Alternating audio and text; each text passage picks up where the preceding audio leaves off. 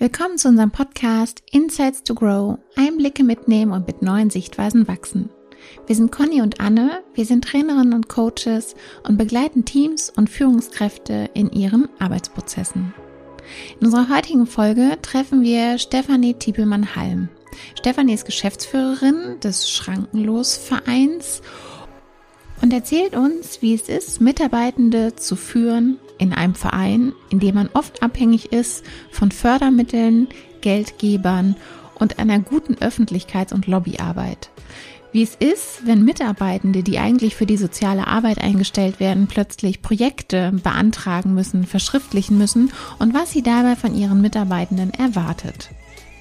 Herausgekommen ist dabei ein sehr ehrliches Gespräch über Führungskompetenzen, Grenzen in der Mitarbeiterführung, in der Verantwortungsübernahme und die Frage, ob es eigentlich Vorbilder Führungskräfte gibt, die auch mal zugeben, wenn es nicht läuft.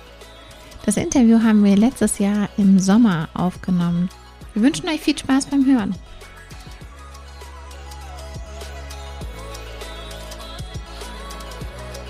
Ich habe ein bisschen Sorge, dass wir die besten Sachen nämlich schon erzählen und dass die für uns nachher total interessant ja. werden. Deswegen äh, lasst uns einfach starten. Oder? Aber wir müssen, glaube ich, einmal sagen, herzlich willkommen.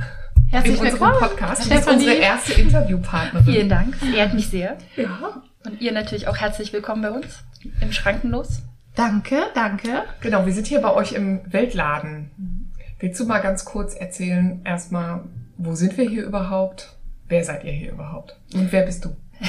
Ich bin Stefanie Tiepelmann-Halm, bin die Geschäftsführerin seit 2014, bin aber schon im Verein seit Anbeginn und Anbeginn heißt seit 1996 hat sich der Verein gegründet, was mir aber auch tatsächlich dann erst ein bisschen später bewusst war, dass ich irgendwie auch ein Teil da schon war, äh, dieses ganzen Konstruktes Schrankenlos. Ähm, weil der Weltladen hat sich tatsächlich hier erst äh, in den 2000er Jahren etabliert. Wir hatten vorher ein anderes räumliches räumlichen Raum, ein Raum, ähm, der ein bisschen kleiner, also viel kleiner war und ähm, wo sozusagen auch der Weltladen an sich nur ein kleiner Teil war. Mittlerweile ist es ein großes Fachgeschäft für fairen Handel.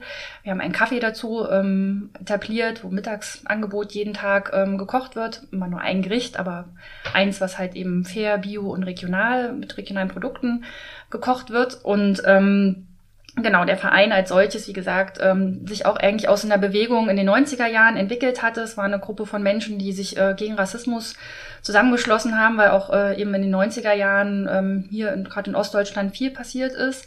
Ähm, und auch ähm, sozusagen viele aus der, also beziehungsweise der Haupt, ähm, ja dann Vereinsvorsitzende, der Peter Kube, ähm, aus dieser ganzen DDR-Bewegung, ähm, Menschenrechtsbewegung kam und ähm, da auch in der friedlichen Revolution sehr mitgewirkt hat. Das waren sozusagen die Ursprünge. Und dann gab es in den 90er Jahren immer ein Fest, einmal im Jahr, das Schrankenlosfest, wo es halt eben ein Pendant gegenüber ähm, Stadtfesten einfach gesetzt wird, wo man halt schon damals Vielfalt und Diversität irgendwie gezeigt hat in der Stadt. Das ist eben, und so hat sich das peu à peu dann aufgebaut. 2014 bin ich mit eingestiegen, 2008 war ich im Vorstand, 2014 dann in der Geschäftsleitung. Das war auch so ein bisschen neu ähm, weil dann die Welle, die Welle kam, die Welle für den Verein. Wir haben äh, mit einem Schlag 30 neue Mitglieder bekommen. Wir haben 150 Ehrenamtliche, die koordiniert werden wollten. Wir hatten ganz viele Studierende, die irgendwie Lust hatten, sich zu engagieren, sich einzubringen. Und 2015 dann im Sommer kamen dann auch bei uns die ersten Menschen verstärkt an. Also sonst war es in der Regel 20 Personen, die im Monat kamen in den Jahren vorher und ähm, dann auf einmal 500 mit einem, in einem Monat. Und wir sind eine kleine Kommune, es ist ein kleiner Landkreis und wir waren bis dahin die einzigen, die halt in der Flüchtlingssozialarbeit unterwegs waren.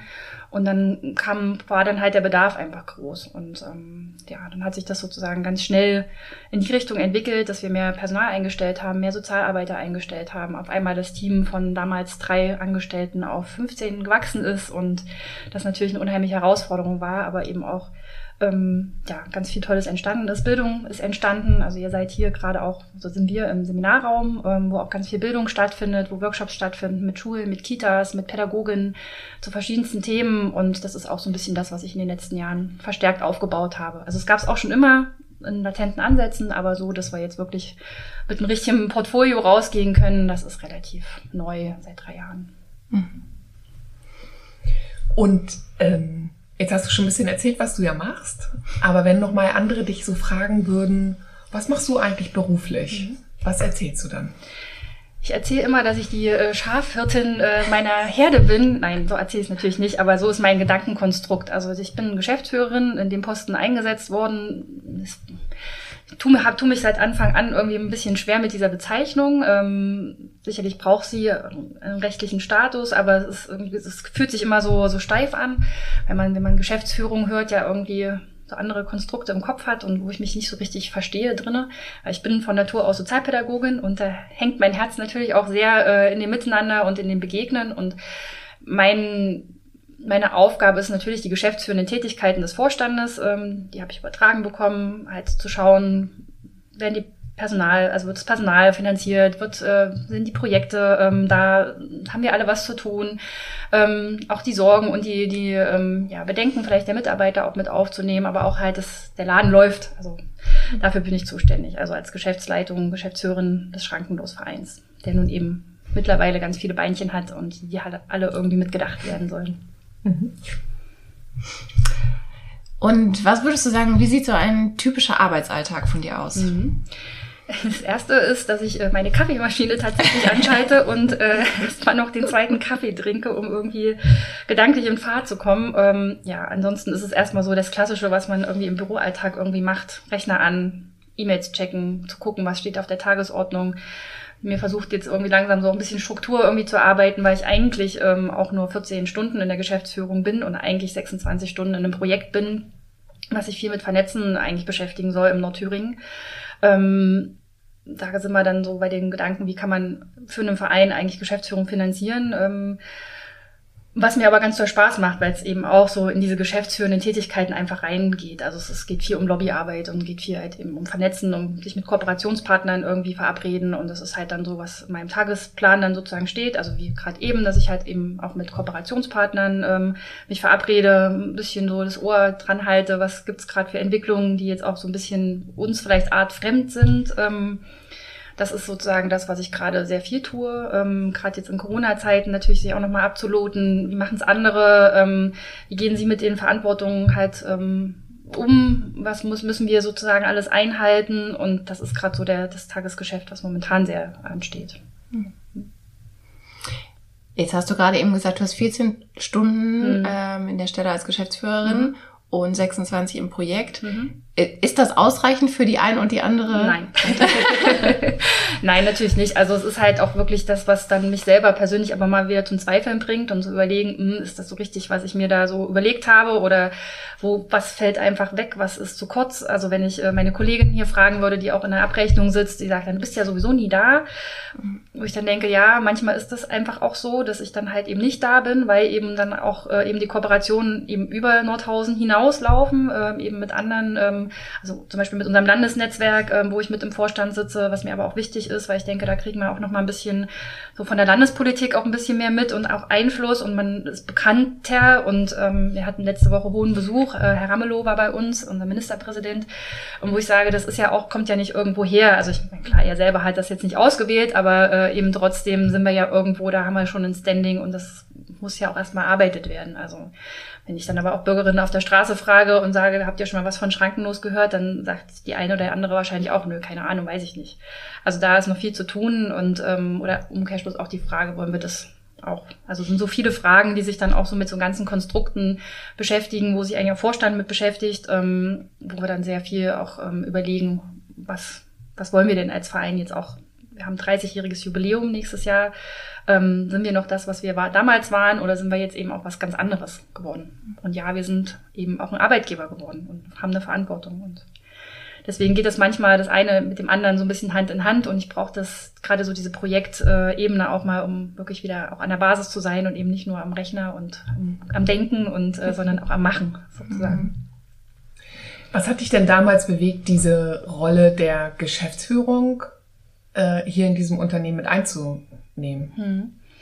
Zum einen war es so, dass wir, also dass ich 2008 auch so in so einer kleinen Schnapsidee mehr oder weniger hier in den Vorstand reingekommen bin, ganz naiv und äh, bei einer Mitgliederversammlung äh, ist ein neuer Vorstand gewählt wird und ich dachte auch, naja, kannst dich ja mal aufstellen, ich wählt sowieso keiner, dich kennt keiner, schwupps saß ich im Vorstand, äh, das hatte ich dann doch ein bisschen unterschätzt irgendwie, ähm, war dann aber eigentlich äh, nicht so richtig also die Arbeit war, also wurde ich damals gemacht und ich konnte mich eigentlich so ein bisschen, war mehr pro forma auf dem Papier. Und dann hat sich das aber so ein bisschen verschoben, weil 2011, 12 dann halt Personalwechsel auch hier vor Ort stattfand.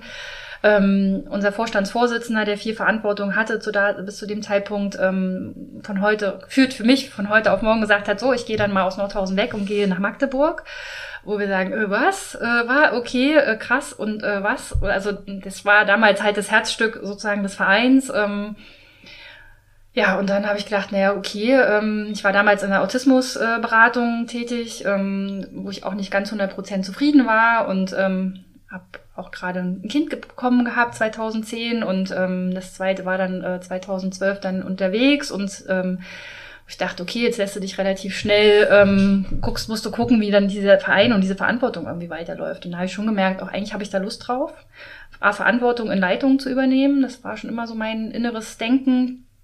Und ähm, dann haben wir gesagt, okay, dann probieren wir das halt irgendwie. Und dann war damals die Frage, wie kriegen wir es finanziert, weil ich natürlich auch gesagt habe, ich habe eine Familie, die ich auch irgendwie finanzieren muss, brauche ein Einkommen und ähm, genau, dann war das ähm, noch ein bisschen sehr wackelig und Gespräche mit dem Landkreis sich dann aber schnell gezeigt haben, dass das okay möglich war und ähm, ja, dann bin ich dann halt so in die Verantwortung reingerutscht damals. Hm.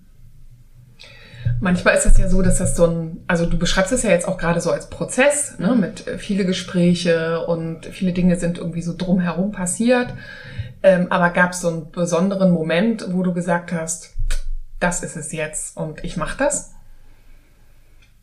Mm, das war schon auch die Unzufriedenheit meines vorhergehenden Arbeitgebers. Und ähm, natürlich stand ähm, auch mal ein Moment, wo ich, wo es eigentlich gar nicht finanzierbar war, weil wir auch mit Kirche äh, viel gesprochen haben, die uns einen Anschub äh, finanziert haben. Und es war auch erstmal, ähm, eigentlich sahen die Zeichen gar nicht so gut aus. Und ich dann, ähm, weiß ich noch, wir waren in Halberstadt, zum, hatte ich gerade die, die äh, systemische Beratung angefangen und äh, kriegte ich einen Anruf und ich dachte, okay, jetzt bricht das ganze Konstrukt irgendwie zusammen und alles funktioniert nicht und jetzt muss ich wieder ganz komplett neu anfangen oder muss halt auch wieder zu meinem alten Arbeitgeber zurück und ich dachte, oh nee, Hilfe. So, und dann hat dann aber doch irgendwie sich die Tür aufgemacht und äh, wo ich sage, nee, jetzt cool, jetzt können, können wir doch die Verantwortung, also nehme ich das, die Herausforderung an und ähm, auch vielleicht nicht mit dem Gehalt, wie es brauche, sondern eben auch erstmal tiefer geguckt und ähm, die Verantwortung relativ schnell dann übernommen, auch zu gucken, wie kriegen wir noch Gelder ran, damit das auch irgendwie finanziert werden kann. Und ähm, schon auch immer so eine Vision irgendwie dabei war, zu sagen, irgendwie gefühltmäßig ist es halt so dieses Gerechtigkeits. Ähm, Ding, was mich irgendwie auch so ein bisschen anträgert, wo ich sage, also auch die, die Empathie anderen Menschen gegenüber, die aus anderen äh, Ländern einfach da sind und auch mit ganz anderen Problemen und Sorgen zu kämpfen haben, wie wir hier. Also ich glaube, wir sind hier sehr privilegiert in unseren, äh, in unseren jeweiligen ja, Sozialräumen. Aber ähm, es gibt halt eben Menschen, die ganz andere Sorgen haben. Also mhm. auch Deutsche natürlich. Also habe lange in der ähm, Heimerziehung gearbeitet und da hat man natürlich auch schon einiges gesehen und äh, mitgekriegt. Und ich sage, nee, es ist ein Stückchen, was wir hier in Nordhausen verändern können und äh, wo ich auch Beitrag leisten kann, dass wir durch ein bisschen in Nordhausen auch äh, Menschen umdenken lassen kann, Perspektivwechsel erreichen kann. Da kommen wir eigentlich schon zur, zur nächsten Frage, die sich äh, uns nämlich die wir dir gerne stellen möchten. Nämlich, was motiviert dich morgens aufzustehen, also zur, zur Arbeit zu gehen? Mhm. Was sind deine Beweggründe? Also ich merke schon seit den Jahren, wo ich das hier mache, dass sich dieses, diese Frage sich mir frühst gar nicht stellt. Also mhm. vielleicht manchmal gibt es, also gerade jetzt in den herausfordernden Zeiten, manchmal vielleicht dann doch, wo ich sage, oh, ich fühle mich gerade so müde. Ähm, aber es war immer, wo ich meine, auf meine vorhergehenden Arbeitsstellen, ist immer irgendwann ein Punkt gab, wo ich dachte, genau, oh nee, du willst, willst jetzt nicht aufstehen, du hast keinen Bock. Und das kenne ich halt hier nicht, mhm. weil es immer irgendwo jeden Tag was, was auf dem Programm steht, wo ich sage, freue ich mich drauf und es ist irgendwo so eine Selbstverwirklichung. Also ich glaube, das ist es halt, dass ich das Gefühl habe, es ist ein großer Teil, den ich hier einbringen kann, den ich, das ist irgendwie meins und ähm, es fühlt sich nicht an wie Arbeit. Ich glaube, mhm. das war immer so das, wo ich sage oder gesagt habe, ähm, ich möchte gerne etwas machen, wo ich mich berufen fühle. Also, mhm. dass der Beruf nicht Beruf ist, um dahin zu gehen und dann wieder die Tür zuzuschließen und nur auf die Uhr zu gucken und zu sagen, oh, ich muss jetzt nach Hause, ich will hier unbedingt wieder weg, sondern es war halt nie so, dass ich auf die Uhr geguckt habe und ähm, oder gucke. Mhm. Und das ist halt, glaube ich, das, was es halt so ausmacht, was mich so mhm. antreibt. Mhm. Ich habe eben, ähm, hast du noch gesagt, dass, ähm, dass damals deine Stelle finanziert werden oder mhm. dass es gar nicht so sicher war, ob mhm. das so ist. Äh, wie sicher sind, ist deine Stelle, sind eure Stellen? Mhm. Ist das ein tägliches Thema für euch? Immer mal zur Mitte des Jahres. Macht gar nichts. Ähm, Ja, weil gerade ähm, einige Personalstellen eben auf Projektstellen basieren, die dann ähm, möglicherweise eben am Auslaufen sind. Wir haben ein Projekt, was halt nur eine jährliche Förderung hat, wo natürlich ähm, 40 Prozent der ähm, Sozialpädagogen dranhängen, ähm, wo es natürlich dann immer die Frage ist, mh, hm, geht das weiter, weil das haben wir, können wir nicht beeinflussen, weil das halt Landesmittel sind, die dann halt auf Landesebene entschieden werden müssen, wo wir sicherlich über die Jahre hinaus jetzt auch eine gewisse ähm, Routine damit entwickelt haben, aber äh, gefühlt ich natürlich manchmal diese dunkle Wolke aufsteigen sehe und ähm, immer mein Ansatz war auch irgendwo eine gewisse Transparenz gegenüber den Mitarbeitern zu haben und natürlich diese Wolke auch immer mal dann aufsteigt in Teamberatungen, wo ich immer denke, wir sind alle dran selber, also so funktioniert halt Verein, dass wir alle selber dran interessiert sein müssen, diesen unseren Arbeitsplatz zu behalten und eben auch einen gewissen Anteil reinbringen müssen. Und ich glaube, das unterscheidet uns auch schon gegenüber anderen Arbeitgebern. Und gerade ich hatte ja vorhin gesagt, dass wir 2015 viele neue Mitarbeitende gewonnen haben, die auch natürlich aus anderen Konstrukten kamen, aus geordneteren Konstrukten mhm. vielleicht, wo dann auch in Bewerbungsgesprächen die erste Frage nach Überstunden waren und wo äh, wir uns alle angucken und denken, äh, komisch, befremdlich, wie man im, im Vorstellungsgespräch nach Überstunden gleich fragen kann. Ähm, wo ich dann aber auch gesagt habe, nein, das gehört auch mit für uns dazu. Es ist eine berechtigte Frage eines zukünftigen Arbeitnehmers, keine Frage. So, ne? Aber das sind so Sachen, die sich dann auch erst entwickelt haben. Ja. Mhm.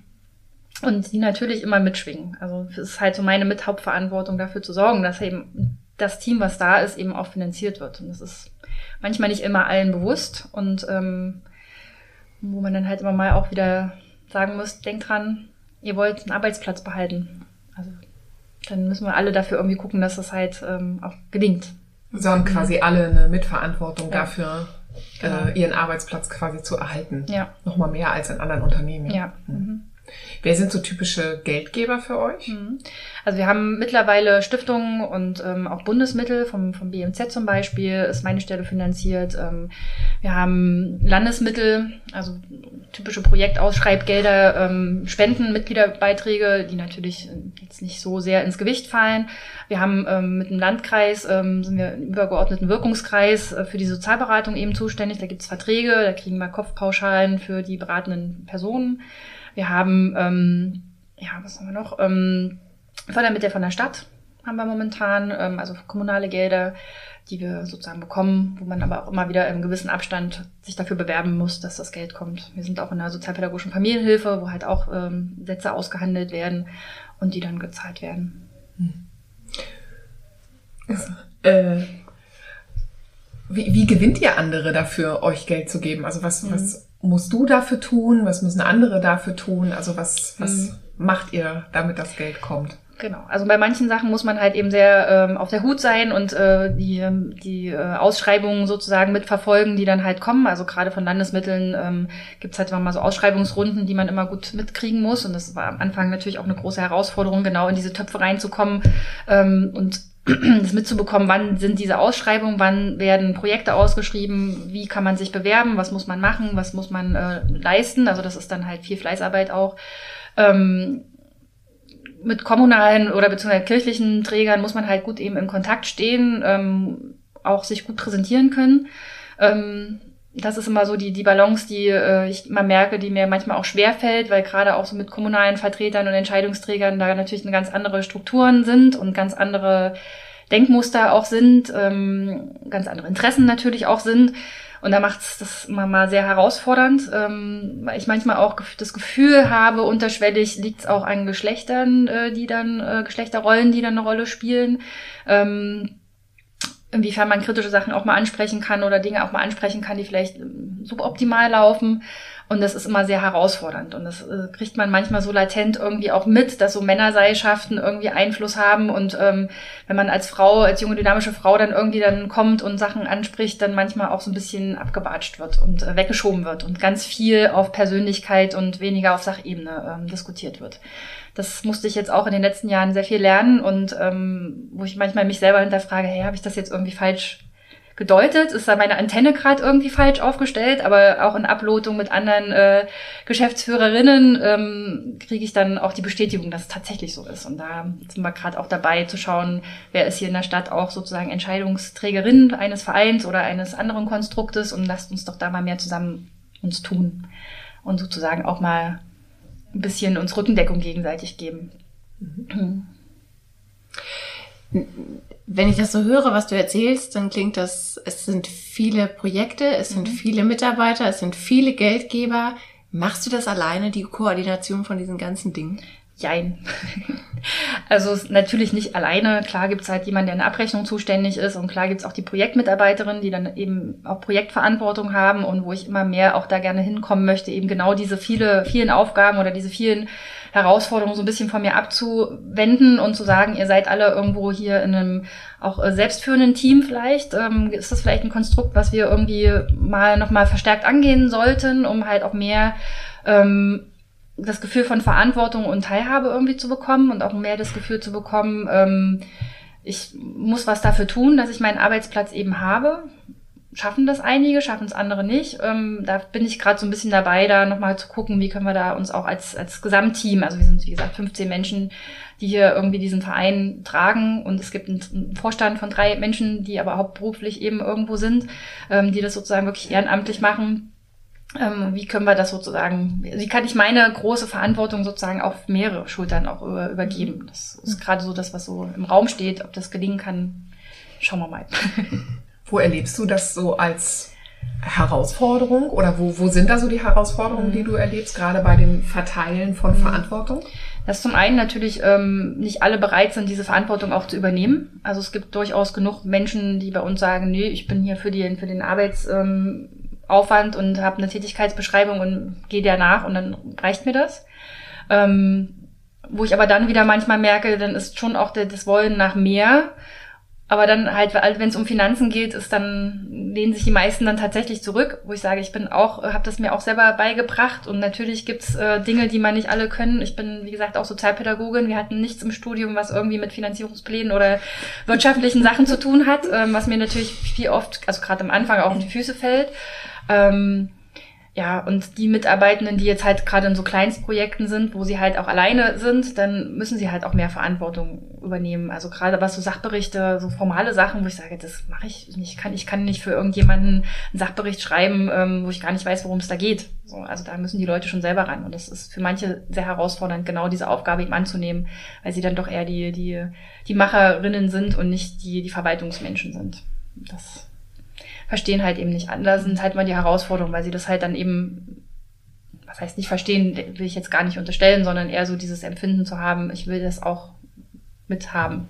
Mhm. Also da ist halt dann doch ein Prozess, den wir gerade auch, der mir gerade nochmal sehr äh, ins Auge springt, sich wirklich nochmal auch über Rollen zu äh, klären und Erwartungen zu klären. Also Kommunikation war eine Zeit lang immer das große Zauberwort, wir müssen mehr kommunizieren, wo ich immer frage, was, was meint ihr denn damit? Worüber überhaupt? Worüber überhaupt, genau. Und ähm, ich glaube eher, dass es halt um Erwartungen geht um wirklich nochmal zu sagen, das sind die Erwartungen, die ich habe und die spreche ich auch aus und die tun vielleicht auch manchmal weh und die kann auch vielleicht nicht jeder erfüllen.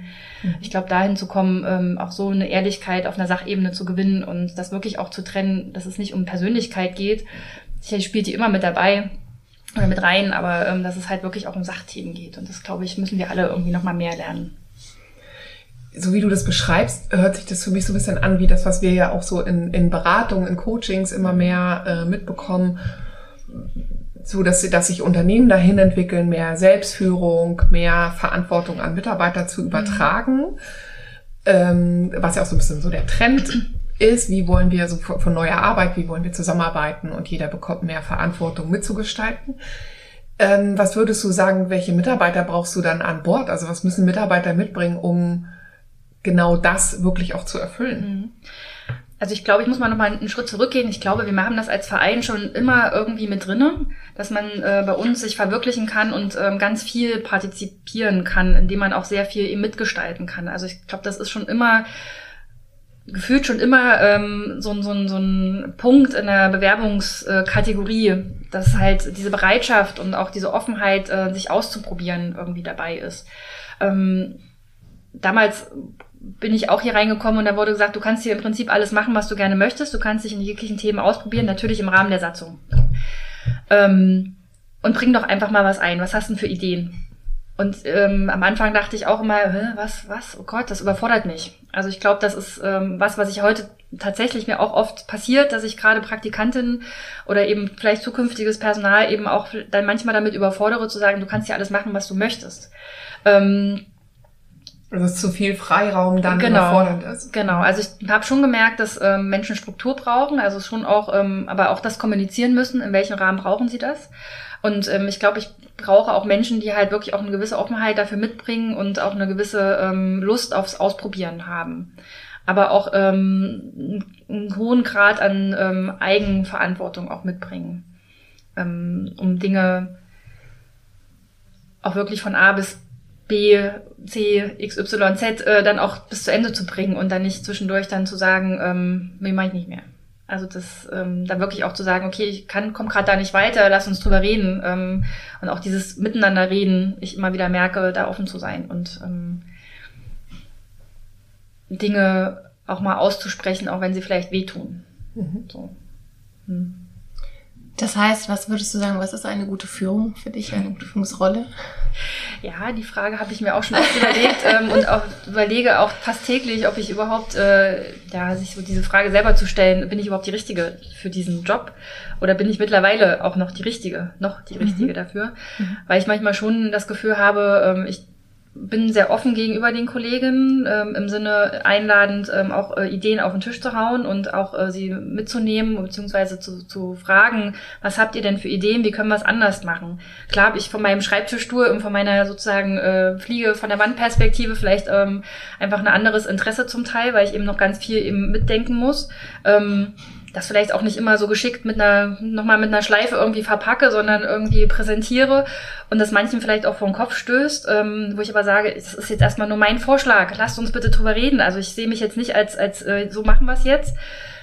Das muss ich auch lernen. Manchmal denke ich, ist es vielleicht einfacher zu sagen, so wir machen das jetzt, um es halt nicht eben äh, basisdemokratisch bis ins Kleinste auszudiskutieren, weil ich das auch gemerkt habe, dass es natürlich nicht immer hilfreich ist und auch nicht immer von allen gewollt ist. Mhm. Ähm, sondern da auch mehr der Wille oder der, der, die Forderung heißt, äh, entscheide das jetzt. Wo ich dann immer denke, wenn ich es aber dann entscheide, dann akzeptiert es bitte auch und fangt dann nicht wieder an zu diskutieren. Also mhm. entweder diskutieren wir es wirklich aus oder wir äh, diskutieren es nicht aus und ich entscheide.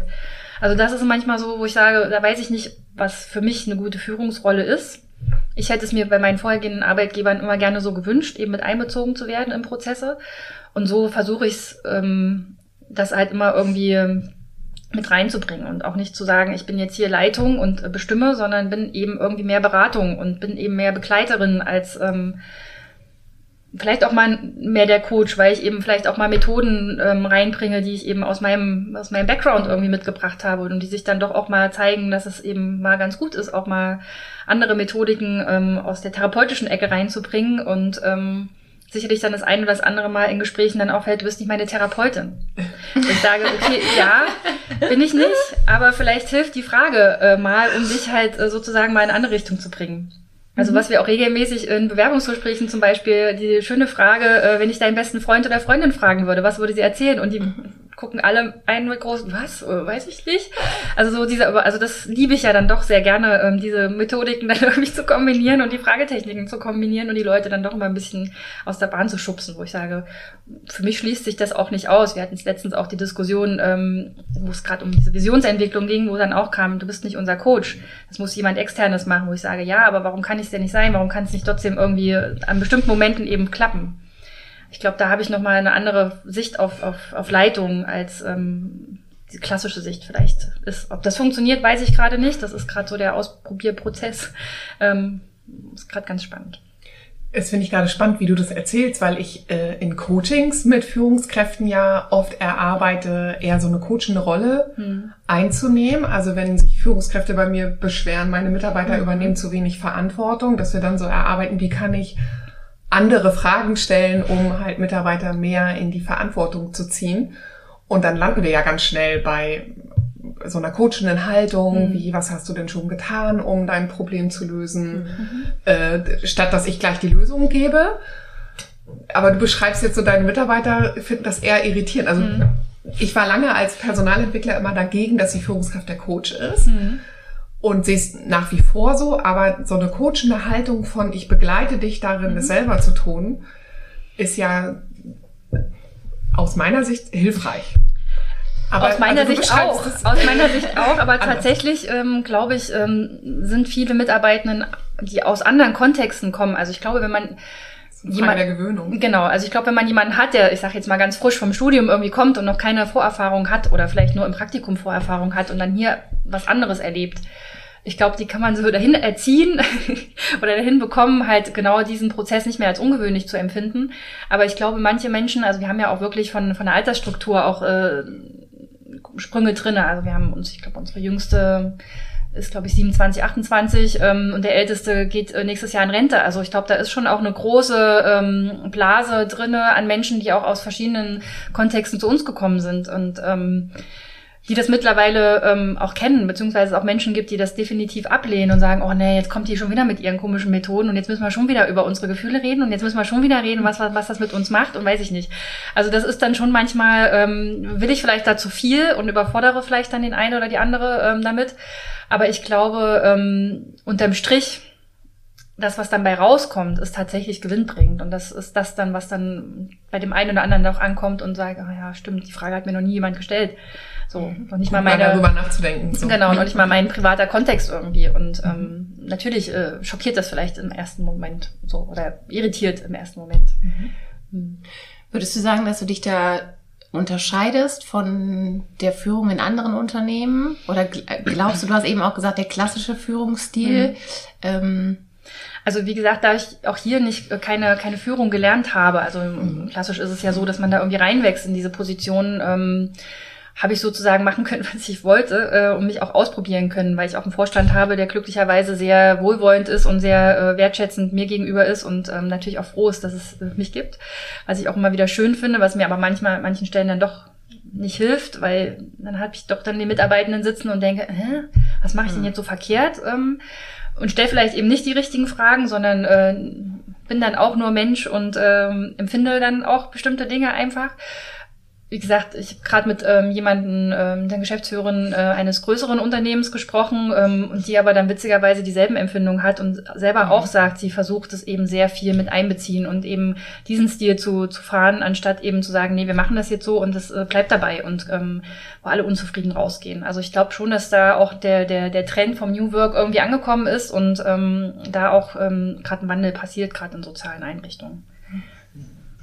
Wie hast du dich so auf Führung vorbereitet oder was tust du jetzt, um dich in Führung weiterzuentwickeln, um dich also für die Rolle auch zu qualifizieren? Also ich bin schon immer jemand, der sich gerne auch neu ähm, oder hinterfragt und neu in, in ja, entwerfen ist vielleicht zu viel, aber ähm, auch gerne konsumiert und äh, sozusagen ähm, viel liest und sich da sozusagen Ideen immer gleich entwickeln und ähm, ich jetzt aber tatsächlich auch an den Punkt gekommen bin zu sagen, okay, ich brauche doch mal ein Coaching so, also auch da sich selber nochmal zu hinterfragen, sind die, die Ideen, die ich im Kopf habe, tatsächlich deckungsgleich mit denen, die ja auch mein Team vielleicht braucht. Ähm, sich da auch, also vielleicht hinterfrage ich mich auch an manchen Stellen zu viel, ähm, was es manchmal vielleicht auch äh, für mich selber persönlich nicht einfach macht und ähm, gerade in so herausfordernden Zeiten, wie wir gerade haben, ähm, da auch bestimmte Tiefpunkte einfach erreicht werden und ich dann da, mir auch die Frage stelle, okay, bin ich vielleicht doch nicht mehr die Richtige an dieser Position? Ähm, aber dann natürlich wieder Momente gibt, äh, wo ich sage, ach, eigentlich passiert so viel Cooles gerade und viel Schönes, ähm, sei es mit euch jetzt hier zu sitzen und äh, über die Arbeit zu reden oder eben auch, dass letzte Woche der Ministerpräsident da war oder dass halt äh, demnächst noch ganz viele schöne Projekte trotz Corona irgendwie passieren. Also wo ich denke, da passiert auch viel Zusammenarbeit ähm, in der Stadt gerade und auch ein Umdenken bei bestimmten Personen, ähm, wo ich sage, ich suche mir jetzt einfach auch die raus, die mir und uns wohlgesonnen sind und da einfach drauf aufzubauen, anstatt sich bei denen auszubeißen, die es halt nicht verstehen wollen, können, dürfen, wie auch immer. Wie lernst du da von anderen? Also mhm. hast du Vorbilder mhm. oder wenn du sagst, du suchst ja auch so ein bisschen Leute raus, die dir wohlgesonnen sind mhm. oder dem Verein, ähm, beobachtest du die auch, was die mhm. tun und wie die, was sie erfolgreich macht und lernst von denen oder wie machst du das? Genau, also das ist jetzt so ein bisschen das, was ich mir jetzt nochmal auf die Fahnen geschrieben habe, tatsächlich auch nochmal mehr hinter die Kulissen zu gucken bei manchen Trägern. Also wie gesagt, äh, gerade habe ich auch gesagt, gedacht, Mensch, eigentlich müsstest du auch mal hospitieren bei anderen Geschäftsführerinnen oder mhm. die halt eben doch mal noch mal ein ganzes Stück weit mehr Verantwortung haben als das, was wir ja hier dann doch im Kleinen haben. Ähm, ich auch sehr viel inspirierende Frauen mir gerade irgendwie suche. Auch wie gesagt, letzte Woche in der Gästeliste ähm, waren dann tatsächlich hauptsächlich Frauen und Herr Ramelow der einzige Herr, der sozusagen in dieser Liste stand, wo ich dachte, mh, hm, ist gerade auch irgendwie bezeichnend, zwar irgendwie gar nicht mit Absicht, aber es sind, war halt, hat sich irgendwie so ergeben tatsächlich. Ähm, und da gerade so mein, mein innerer Emanzipierungsprozess irgendwie nochmal sehr hochschlägt, ähm, da halt einfach mal hinzuschauen und zu übergucken, wie machen es denn andere? Und ähm, ja schon die Ablotung irgendwie geführt ist, ähnlich oder vielleicht nicht ganz so niederschwellig, ähm, aber ähm, in die ähnliche Richtung. Und ich mir gerade eher dann so Sachen abgucken möchte, wie strukturiere ich mich nochmal besser, wie kann ich sozusagen meinen Arbeitsablauf nochmal ein bisschen mehr organisiert kriegen, wie kriege ich, ver verpasse ich es nicht irgendwie Absprachen, die ich vielleicht mit dem einen oder anderen getroffen habe, irgendwie, dass die mir wegrutschen, sondern dass die doch wieder irgendwie hochploppen. Und sei es halt eben mit Technik, die hier auch nicht da ist. Also sie ist per se da, aber es gibt hier keinen Administrator. Das mache ich auch mhm. irgendwie noch nebenher, so mit Gefühlten für Menschlichkeit. Also da gibt es auch noch Luft, äh, sozusagen mehr Strukturen noch aufzubauen. Ähm, das sind so Sachen, wo ich dann denke, okay, da ist einfach noch viel Ausprobierpotenzial oder Potenzial, was wir irgendwie noch ähm, gut besser organisiert kriegen. Und da gucke ich schon nochmal nach rechts und links. Ich würde noch mal gerne dahin zurückkommen, weil ich äh, finde, das, das unterscheidet euch ja als Verein von anderen Unternehmen, dass ihr ja Gelder für eure Stellen quasi organisieren müsst, ranbekommen müsst, also Geldgeber suchen müsst, damit überhaupt eure Stellen finanziert werden. Ja, wie, wie musst du da für die Stellen deiner Mitarbeiter sorgen und was brauchst du da auch von deinen Kolleginnen und Kollegen, von deinen Mitarbeitern, damit ihr eben Gelder ranbekommt? Also es ist immer wieder gerade für Vereine schwierig, Personalstellen zu finanzieren. Also es ist, da wir keine Leistung, keine Dienstleistung in dem Sinne erbringen und dafür halt eben einen Gegenwert bekommen, wie bei Unternehmen zum Beispiel. Ähm, das heißt, wir müssen uns immer wieder neu verkaufen und immer wieder neue Ideen auch präsentieren. Und da brauche ich natürlich auch die Ideen der Mitarbeitenden, die ähm, eben an der Basis sozusagen sind und da vielleicht auch Dinge ähm, ihnen auffallen, die dann vielleicht für ein neues Projekt irgendwie würdig sind. Also Beispiel war ja in den vergangenen Jahren ist uns immer viel mehr aufgefallen, dass wir, ähm, das sind wir wieder beim Frauenthema, aber ähm, alleinerziehende Frauen haben aus anderen Ländern, ähm, die nochmal einen anderen äh, besonderen Unterstützungsbedarf haben. Aber eben auch Frauen, die eben in patriarchalen Strukturen irgendwie leben, die aber, seitdem sie hier sind, auch festgestellt haben, oh, dieser westliche Lebensstil liegt uns doch irgendwie mehr und wir möchten gerne uns daraus befreien. Und somit ist dann halt auf einmal ein Frauenprojekt im, Frauencafé entstanden wo die Frauen dann auch gesagt haben, oh, wir möchten so gerne mal tanzen, wir tanzen so gerne, können aber nicht äh, uns frei sozusagen ähm, bewegen, wenn halt die Männer dann dabei sind. Somit ist eine Frauendisco entstanden. Und wir dann zweimal im Jahr eine Frauendisco veranstaltet haben, wo wir ähm, auch hier einen hiesigen Träger äh, als Unterstützer natürlich brauchen, weil dann natürlich die Frage ist, wie finanzieren wir die Raummiete und so weiter. Und gerade so Sachgelder sind immer irgendwie möglich. Also durch Projektfinanzierung sind Sachgelder eigentlich überhaupt kein Problem. Theoretisch könnten wir uns hier super ausstatten mit allen möglichen Sachen, weil Sachmittel irgendwie, wenn sie gut natürlich auch begründbar sind, kein Thema sind, aber tatsächlich immer wieder die, die Frage nach ähm, Personalkosten sind. Festfinanzierte Personalkosten sind super selten in irgendwelchen Projekt, Projekten zu finden. Ähm, vor allem, wenn es halt nur so kurzfristige Projekte oder so kleinere Projektideen sind, dann äh, läuft es halt viel über Honorargeschichten und das ist natürlich dann auch, wir sind alle kein, also wir wollen alle unseren Lebensunterhalt irgendwie verdienen und eben nicht auf Honorar ähm, sozusagen Stückelungen irgendwie sein. Mm, und somit ist es halt immer wieder die Herausforderung, diese großen Projekttöpfe zu finden und ähm, die dann halt groß heißt dann eben dann wirklich so eine Personalstelle, die dann eben mal für 50, 60.000 Euro im Jahr alleine ausmacht, ähm, dann zu haben und dann natürlich auch die Energie da reinzusetzen, diesen Projektantrag zu schreiben. Weil die Idee ist erstmal meistens ganz schnell gefunden, aber das dann tatsächlich runterzubrechen, äh, zu zerlegen in Indikatoren und äh, weiß weiß ich nicht alles, ähm, das ist dann halt echt die Herausforderung, die viel, viel, viel Arbeit und, und Zeit braucht. Also so ein Projektantrag ähm, schreibt sich in der Regel so über ein bis zwei Monate, wenn der dann auch wirklich da ist, wo ich, wo ich ihn persönlich dann auch gerne hätte und ähm, er aber auch so selbsterklärend ist, dass ein Dritter, der damit überhaupt nichts anfangen kann, auch weiß, worum es geht. Und das finde ich halt schon immer sehr herausfordernd. Und dann muss man halt immer erstmal Daumen drücken, dass es dann halt auch klappt, dass wir die Zusage haben. Das ist dann auch nicht immer gleich klar. Dann auch noch Personal zu finden. In der Regel haben wir es auch schon so gehabt, dass wir eben die Idee aus dem Kreise haben und es jemand auch sagt, ich würde es dann auch machen. Aber auch das ist ähm, mittlerweile super selten geworden. Das heißt, es ist jedes Mal das Bibbern und Bangen, ähm, dass man die Zusage kriegt. Dann fängt die aber dann auch nicht zum ersten ersten zum Beispiel an, sondern die finanzielle Zusage kommt dann erst im Mai. Also so hatten wir es jetzt bei einem Projekt, wo ich dann dachte, super, da muss der Verein erstmal in finanzielle Vorleistung gehen. Das ist halt auch nicht immer so gängig ähm, und nicht so einfach, und nicht so, einfach und nicht so möglich. Ähm, das heißt, wir hatten es also in der Vergangenheit auch oft, dass diese Projekte angefangen haben und dann tatsächlich aber die tatsächliche, der Förderbescheid dann gar nicht kam oder nochmal aus anderen verschiedenen Gründen eben weggebrochen ist. Und dann ist der Verein natürlich auch in finanzieller Schieflage ganz schnell.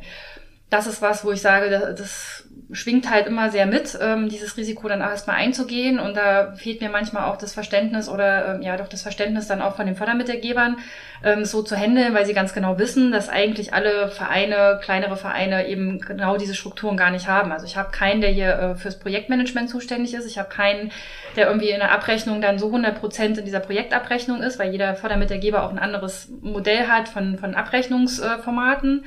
Ähm, und und und. Also das ist halt so diese ganze Herausforderung, die ich dann immer denke, mh, hm, schwierig. Also auch gerade so große Geldgeber wie Aktion Mensch oder sowas habe ich dann mal angefangen äh, durchzuschauen und dann habe ich irgendwann gesagt, schaffe ich gerade nicht. Also das ist was, dann brauchst du halt wirklich auch Zeit und musste ich abschotten und da wirklich so durchgehend rein dich denken, das ist halt die Riesenherausforderung. Und da brauche ich halt auch Mitarbeiter, die dann eben da auch Lust drauf haben, zu sagen, okay, lass uns wenigstens einmal kurz treffen, die Projektidee mal durchklustern und durchspielen, worum geht's eigentlich und ähm, auch mit den ganzen Indikatoren und so ganzen Messinstrumente dann auch irgendwie mal draufzulegen oder auch dann wirklich im Kleinschrittigen zu überlegen, wie sieht ein Workshop aus, welche Methoden habe ich, welche Methoden habe ich nicht, welche Evaluationsmodelle, also das ist halt schon sehr herausfordernd.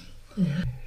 Helfen dir deine Mitarbeiter bei den Projektanträgen oder sollten sie es mehr tun? Was genau, also? Mm, also zum Teil ja. Also wir hatten jetzt auch gerade äh, Corona-bedingt ähm, zum Glück Zeit, der eine, der halt nicht arbeitet, also nicht so in Workshops arbeiten konnte, ähm, dem habe ich sozusagen dann gesagt, pass auf, wenn du deine Stelle eben weiter finanziert haben willst, hier ist das der Antrag, los geht's, ähm, denk dir was aus und wir ähm, nimm dir die Zeit, die du jetzt einfach super gekriegt hast und ähm, mach das.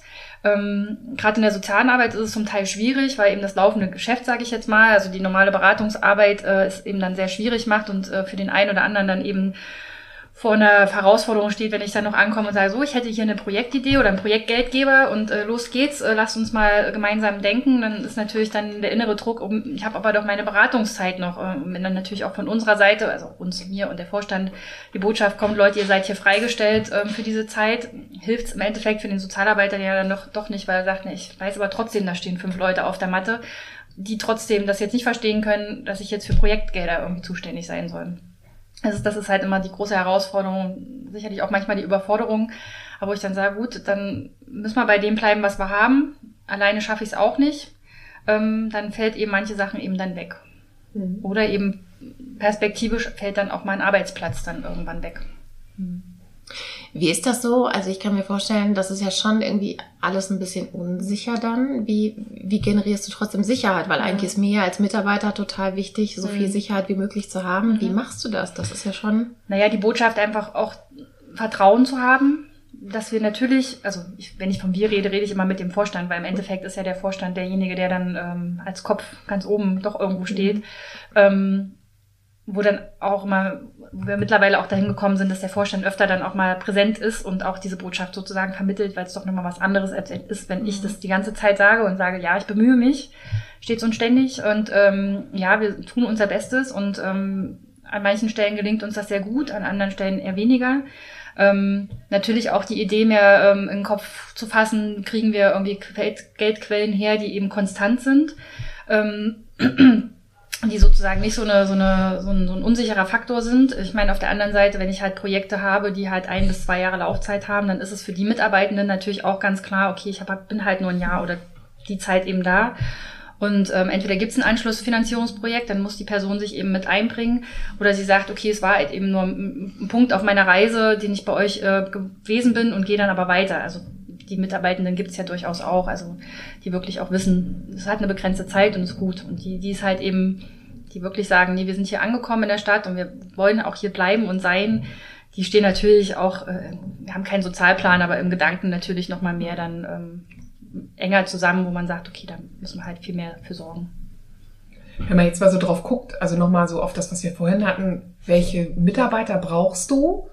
Dann braucht's ja, also höre ich jetzt ein bisschen raus, also ich brauche Mitarbeiter, die Verantwortung übernehmen und mitgestalten wollen und auch wach sind und achtsam mhm. sind für, oh, wo könnten da, wo mhm. tun sich neue Felder auf? Einmal, weil ich sehe, so unsere Zielgruppe hat hier mhm. vielleicht noch einen bestimmten Bedarf und ich kenne Menschen, die das vielleicht finanzieren mhm. äh, würden. Und ich brauche ja auch wahrscheinlich eine gewisse Unsicherheitstoleranz. Mhm. Also, dass ich eben nicht so ganz stark auf Sicherheit baue, sondern es aushalten muss, ähm, dass nächstes Jahr meine Stelle quasi nicht mhm. finanziert mhm. ist. Genau. Aber auch dann eben nicht nur zu sagen, ich habe die Antennen für alle auf, sondern eben dann auch zu sagen, ich bin auch bereit, einen Beitrag dazu zu leisten, weil mhm. Ideen haben wir alle ganz viele und ganz tolle und ähm, auch Finanzierungsquellen lassen sich ganz schnell aufmachen. Aber wenn es dann darum geht, hier bitte Projektantrag schreiben und bitte das Ding durchdenken, dann ist die Erfahrung der letzten Jahre eben so, dass dann schnell, oh nee, das kann schaffe ich nicht. Mhm. Und das ist natürlich dann, wo ich sage, gut, da baut sich bei mir ein Frust natürlich auf, bei den Mitarbeitenden ein Frust auf und dann kommen wir natürlich äh, immer in so ein ziemliches blödes äh, Konstrukt zu sagen, Sicherheit versus äh, Unsicherheit. Ähm, also es ist schon nicht so ganz einfach. Ähm, natürlich wäre es ideal, wir hätten halt eine Stelle, die nichts anderes macht als Konzepte schreiben, Bewerbung schreiben, ähm, Anträge schreiben. Aber die muss natürlich auch finanziert werden und das, da fängt es dann an, schwierig zu werden. Oder was heißt schwierig zu werden? Da ist sicherlich mein äh, wirtschaftliches äh, Wissen dann irgendwo an seinem Ende mhm. oder an ihrem Ende. Was tut ihr als Team oder du als Teil des Teams oder auch als Leitungsrolle? Was tut ihr für euch, also dass ihr ein gutes Miteinander habt? Mhm.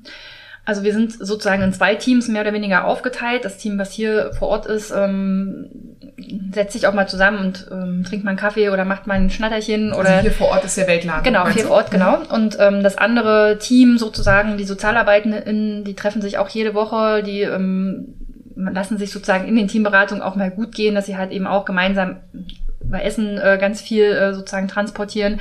Und wir machen halt zweimal im Jahr ähm, setzen wir uns auch mal so als kleine Runde zusammen, wo man dann halt, also Weihnachtsfeier klassisch und dann halt auch im Sommer, dass wir mal zusammen grillen und wo wir auch so ein bisschen den, den Druck da rauslassen, ähm, zu sagen, ihr müsst da alle bitte kommen, das ist Verpflichtung. Also das finde ich, fand ich früher schon immer blöd und finde es auch ähm, sozusagen jetzt blöd. Und ähm, es ist nicht immer ganz einfach, diese beiden Teams dann irgendwie deckungsgleich zu bekommen. Wir machen einmal im Monat dann eine große Teamberatung, wo alle da sind, wo dann auch alle die Möglichkeit haben, nochmal Dinge auch anzusprechen was aber leider ähm, dann auch nicht so richtig funktioniert manchmal, was ich dann sehr schade finde, weil dann eben manche Sachen dann hintenrum dann doch irgendwie an mich rangetragen werden, wo ich sage, ey, ich wünsche mir sehr, dass ihr das halt in dieser großen Runde eben auch euch traut. Ihr kennt euch alle, es ist jetzt kein nichts, also wir sind zum größten Teil seit fünf, sechs Jahren auch irgendwie zusammen.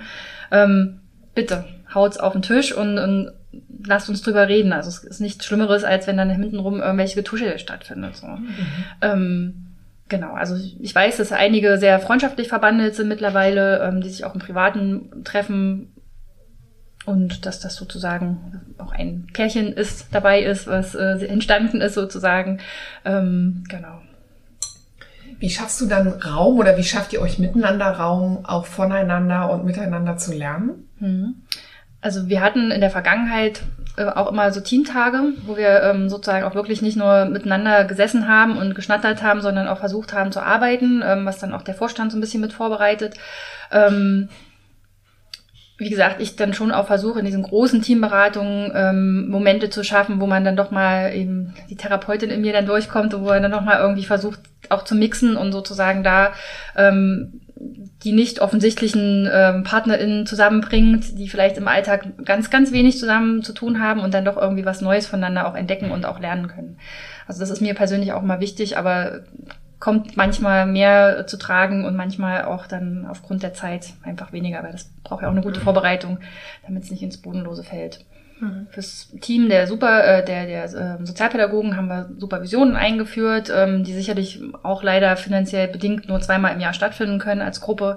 Ähm, genau, aber wir versuchen da auch ähm, durch Inhouse-Veranstaltungen, kleine Weiterbildungseinheiten sozusagen nochmal mehr die Menschen auch ins, ins ähm, ja, in die Verpflichtung zu bringen, irgendwo äh, ihr Know-how und ihre Kompetenzen auch einzubringen, weil wir auch ganz viel Wert legen ähm, oder auch die Mitarbeitenden interessiert sind an Themen, die sich versuchen weiterzubilden ähm, und dann natürlich es auch ähm, gut ist, diesen Wissenszuwachs dann auch mit den anderen zu teilen. Jetzt hast du schon eben erzählt, du hast eine große Verantwortung da hängt viel dran. Nicht nur, nicht nur die Führung eines Teams, sondern auch die Finanzierung und alles weitere. Kannst du nachts gut schlafen? Oder liegst du manchmal voller Sorgen wach? Äh, jein, also anfänglich war das natürlich noch mal viel, viel mehr äh, Aufregung, äh, als ich angefangen habe. Mittlerweile habe ich mir halt so bestimmte Regeln irgendwie verortet, dass ich eben keinen Laptop mehr am Wochenende mit nach Hause nehme, dass ich keine E-Mails mehr am Wochenende checke. Ähm, was natürlich manchmal äh, dann doch nicht so funktioniert, weil auf meinem Diensthandy eine Verknüpfung mit meinem Postfach ist. Ähm, ja, aber auch das Handy, das Diensthandy zum Beispiel auf Stumm zu stellen und ähm, wo ich weiß, es liegt da, also am Anfang so den 15er, 16er Zeiten rief dann eben auch mal nachts die Feuerwehr oder die Polizei an, weil irgendwelche Sachen, da geht mir natürlich, ging mir aufs Herz und ich konnte nicht schlafen, weil ich dachte, oh Gott, wenn dieses Telefon klingelt. Und ich habe eigentlich überhaupt gar keine Ahnung und muss jetzt irgendwo hin und äh, weiß eigentlich gar nicht, wo dann auch die einzelnen Knöpfe sind, weil das eigentlich die, der Arbeitsbereich der Sozialpädagogen ist und solche Sachen, wo ich dann denke, okay, das waren so in den 15er, 16er, 17er Jahren ähm, mehr so die Themen, die es dann auch wirklich schwierig gemacht haben. Ich tatsächlich angefangen habe, ähm, Tagebuch zu schreiben und mir äh, damals irgendwie versucht habe, jeden Tag so das Positive aufzuschreiben und rückblickend gefühlt, dass auch eine gute Zeit war und ich das irgendwie gut äh, in Erinnerung habe, wenn ich es mir jetzt heute natürlich nochmal durchlese und angucke und denke, nee, scheiße, eigentlich war es echt krass und wirklich viel und auch mit kleinen Kind zu Hause und alles mögliche Ausbildung und so weiter, war es echt eine krasse Zeit. Und ähm, wo ich jetzt schon auch merke, ähm, ich merke, werde gerade ein bisschen müde, so, also innerlich müde. Ähm, nicht, weil ich keine Ideen mehr habe, sondern weil ich auch irgendwie merke, oh, diese Strukturen, die sich irgendwie aufgebaut haben in den letzten Jahren, mir manchmal auch zu, zu viel werden von der Verantwortung her. Corona bedingt natürlich jetzt da nochmal eins draufgesetzt hat. Ähm, wo wir sagen, wir haben vorher nie mit Dienstanweisungen gearbeitet, weil das hat sich immer irgendwie im Gespräch ergeben, bestimmte Dinge, die wir, die ich mir so vorstelle, die wir irgendwie aufgebaut haben, Strukturen oder Dinge, die wir für die Abrechnung vielleicht brauchen, dass man dann halt mal nur irgendwelche ähm, ja, bei Packzettel, sage ich jetzt mal, oder Waschzettel irgendwie rausgegeben hat und dann war das irgendwie nochmal ein bisschen klarer, die Rolle. Und jetzt mit Dienstanweisungen zu arbeiten, die dann auch irgendwo ähm, zu kontrollieren. Also Kontrolle ist sowieso nicht meins. Also wenn ich jemandem was aufgebe, erwarte ich das eigentlich, dass es gemacht wird und nicht, dass ich hinterherrennen muss und sagen muss, ey, du, du hast du das gemacht. Ähm, das vielleicht auch noch ergänzend zu der Frage, wie muss mein Mitarbeiter sein? Also, ähm, dass natürlich auch die Dinge, die besprochen werden, auch erledigt werden. Ähm, ja, also das ist dann schon, wo ich jetzt auch wieder angefangen habe, Tagebuch tatsächlich zu schreiben, um bestimmte Dinge auch aus meinem Kopf rauszupacken und wegzupacken und zuzumachen. Ja, also das ist gerade, ja, aber im Großen und Ganzen kann ich gut schlafen. Okay. Äh, ich habe jetzt gerade eben nur noch gedacht, als du gesagt hast, 2015, 16 hast du dir klare Strukturen geschaffen mhm. oder du hast die nach wie vor mhm. und trotzdem sagst du jetzt gerade, ist es wieder irgendwie, mhm. werde ich wieder so ein bisschen mhm. müde.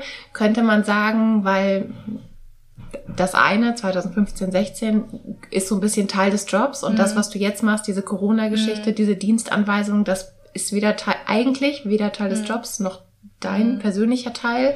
Ist das, weil dir das einfach so schwer zu wiederfällt, mhm. ist schwerfällt, wie na, es sind so ein paar Sachen, die sich sicherlich auch in den Jahren einfach aufgestaut haben in dem Zusammenarbeit, in der Zusammenarbeit mit Menschen, also mit unseren Leuten, die jetzt auch schon seit vielen Jahren da sind, so ähm, wo bestimmte Fragen mehr gestellt werden. Ähm, ich manchmal das Gefühl habe, wir haben irgendwie ein komisches Klima gerade, ähm, weil viel hinterfragt wird, viel irgendwie ähm, sich Personen vielleicht auch selber hinterfragen, was mache ich seit fünf Jahren in dem Job, mache ich noch das gleich gut oder braucht es jetzt vielleicht doch mal auch eine Veränderung?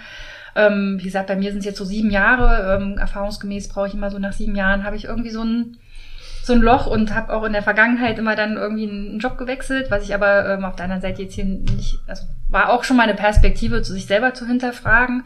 Ähm, ist es das noch oder braucht es halt eben für mich persönlich was Neues? Ähm, ja, also ich glaube, das sind so viele Sachen, die gerade so ein bisschen gefühlt auch, wenn ich so mit anderen spreche, auch so mit anderen Vereinsvorständen, Vereinsvorsitzenden, Mitarbeitenden, wo gerade viel in Bewegung ist, wo viele gerade irgendwie das Thema haben, was machen wir hier gerade, wofür treten wir an? Visionsentwicklung ist gerade irgendwie so das neue Zauberwort ähm, oder Werkstattgespräche, wo ich äh, denke, also da passiert irgendwie gefühlt ähm, schon in den letzten, letzten Jahr, zwei Jahren irgendwie was und ähm, wo ich auch denke, gut, wenn wir unsere Liste sozusagen, unser Portfolio aufmachen, da gibt's noch Potenzial für neue Bereiche oder Bereiche, die ausgebaut werden können. Wollen wir das tatsächlich? Will das der Vorstand? Manchmal nein, manchmal nicht. Wollen wir weiter wachsen? Wollen wir das? Wollen wir es nicht? Wollen wir neue Arbeitsfelder erschließen? Also da passiert gerade eben, ist gerade ganz viel in Bewegung. Und das sozusagen dann zu managen und dann meine Rolle auch zu hinterfragen, wie, wie, ne? hatte ich ja vorhin auch schon mal gesagt, sich selber zu hinterfragen, wer bin ich denn in Führung? So. Bin ich denn die Person, die ich gerne sein möchte, auch bei den Mitarbeitenden?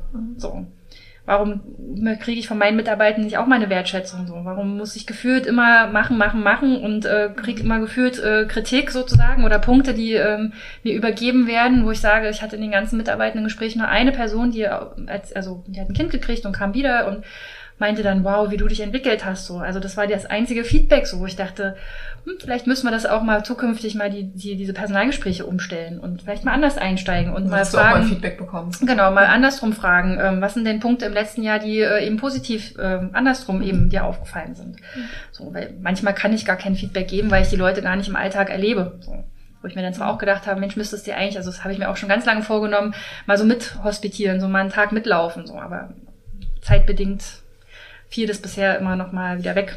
So. Du sagst gerade, also du dich treibt die Frage um, bist du eigentlich ein guter mhm. Chef und äh, mhm. wünschst dir mehr Feedback von deinen, deinen Mitarbeitenden. Äh, bist du dir denn selber ein guter Chef? Also kannst du dich loben, kannst du dich mhm. wertschätzen? Mhm. Äh, jein.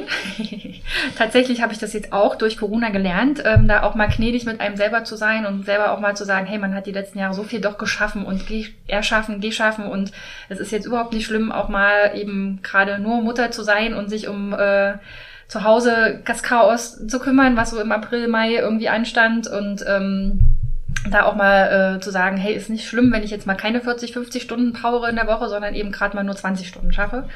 Ähm, auch da gnädig zu sein. Ja, das habe ich gelernt. Ähm, dann auch mal zu sagen, nee, ist auch, du hast schon echt viel coole Sachen geschaffen. So, das hat, da hat mir sicherlich auch Coaching noch mal mehr geholfen, ähm, da drauf zu gucken oder auch Fragen von anderen oder interessierte, äh, ja, auch so Formate wie bei euch jetzt gerade, ähm, da auch doch mal zu sagen, ja, eigentlich hast du doch wirklich ganz viel coole Sachen aufgebaut und ähm, gefühlt mäßig ist das alles so geflutscht, so und ähm, ja, genau.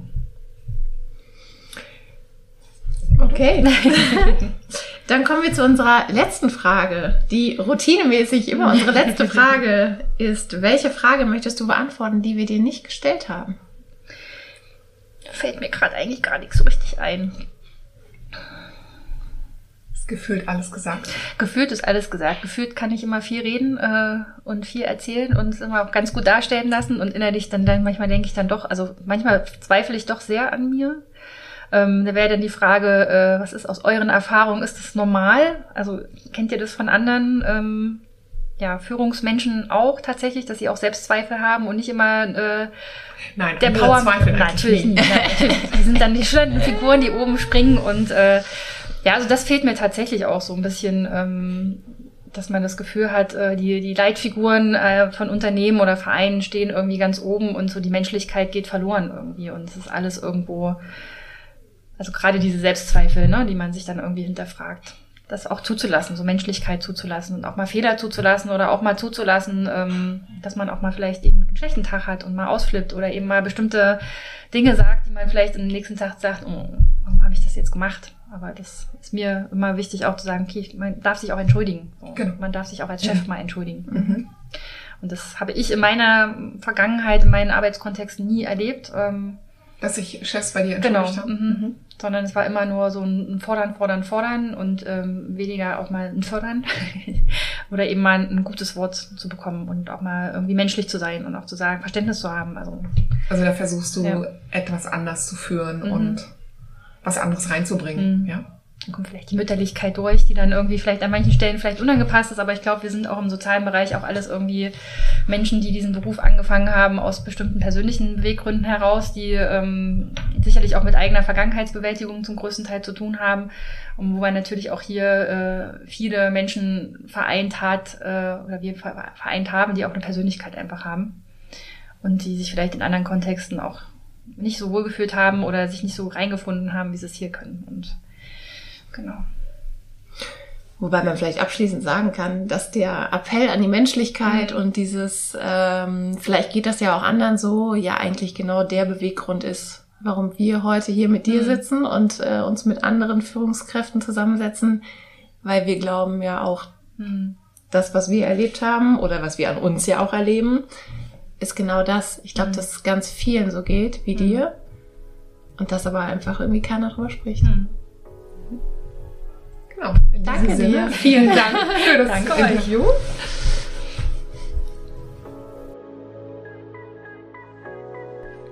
Das war unser Gespräch mit Stefanie von Schrankenlos. Wie ihr gehört habt, haben wir das Gespräch bereits im letzten Sommer aufgenommen. Im letzten Jahr gab es eine Phase, in der es zwischenzeitlich gar nicht so kritisch war, sich in Präsent zu treffen und die haben wir genutzt und durften Stefanie persönlich kennenlernen. Wir danken dir für das offene und ehrliche Gespräch und für den ausführlichen Einblick, den wir in die Vereinsarbeit gewinnen konnten. Wenn ihr mehr zu Schrankenlos erfahren wollt, dann schaut doch mal unter www.schrankenlos.net vorbei.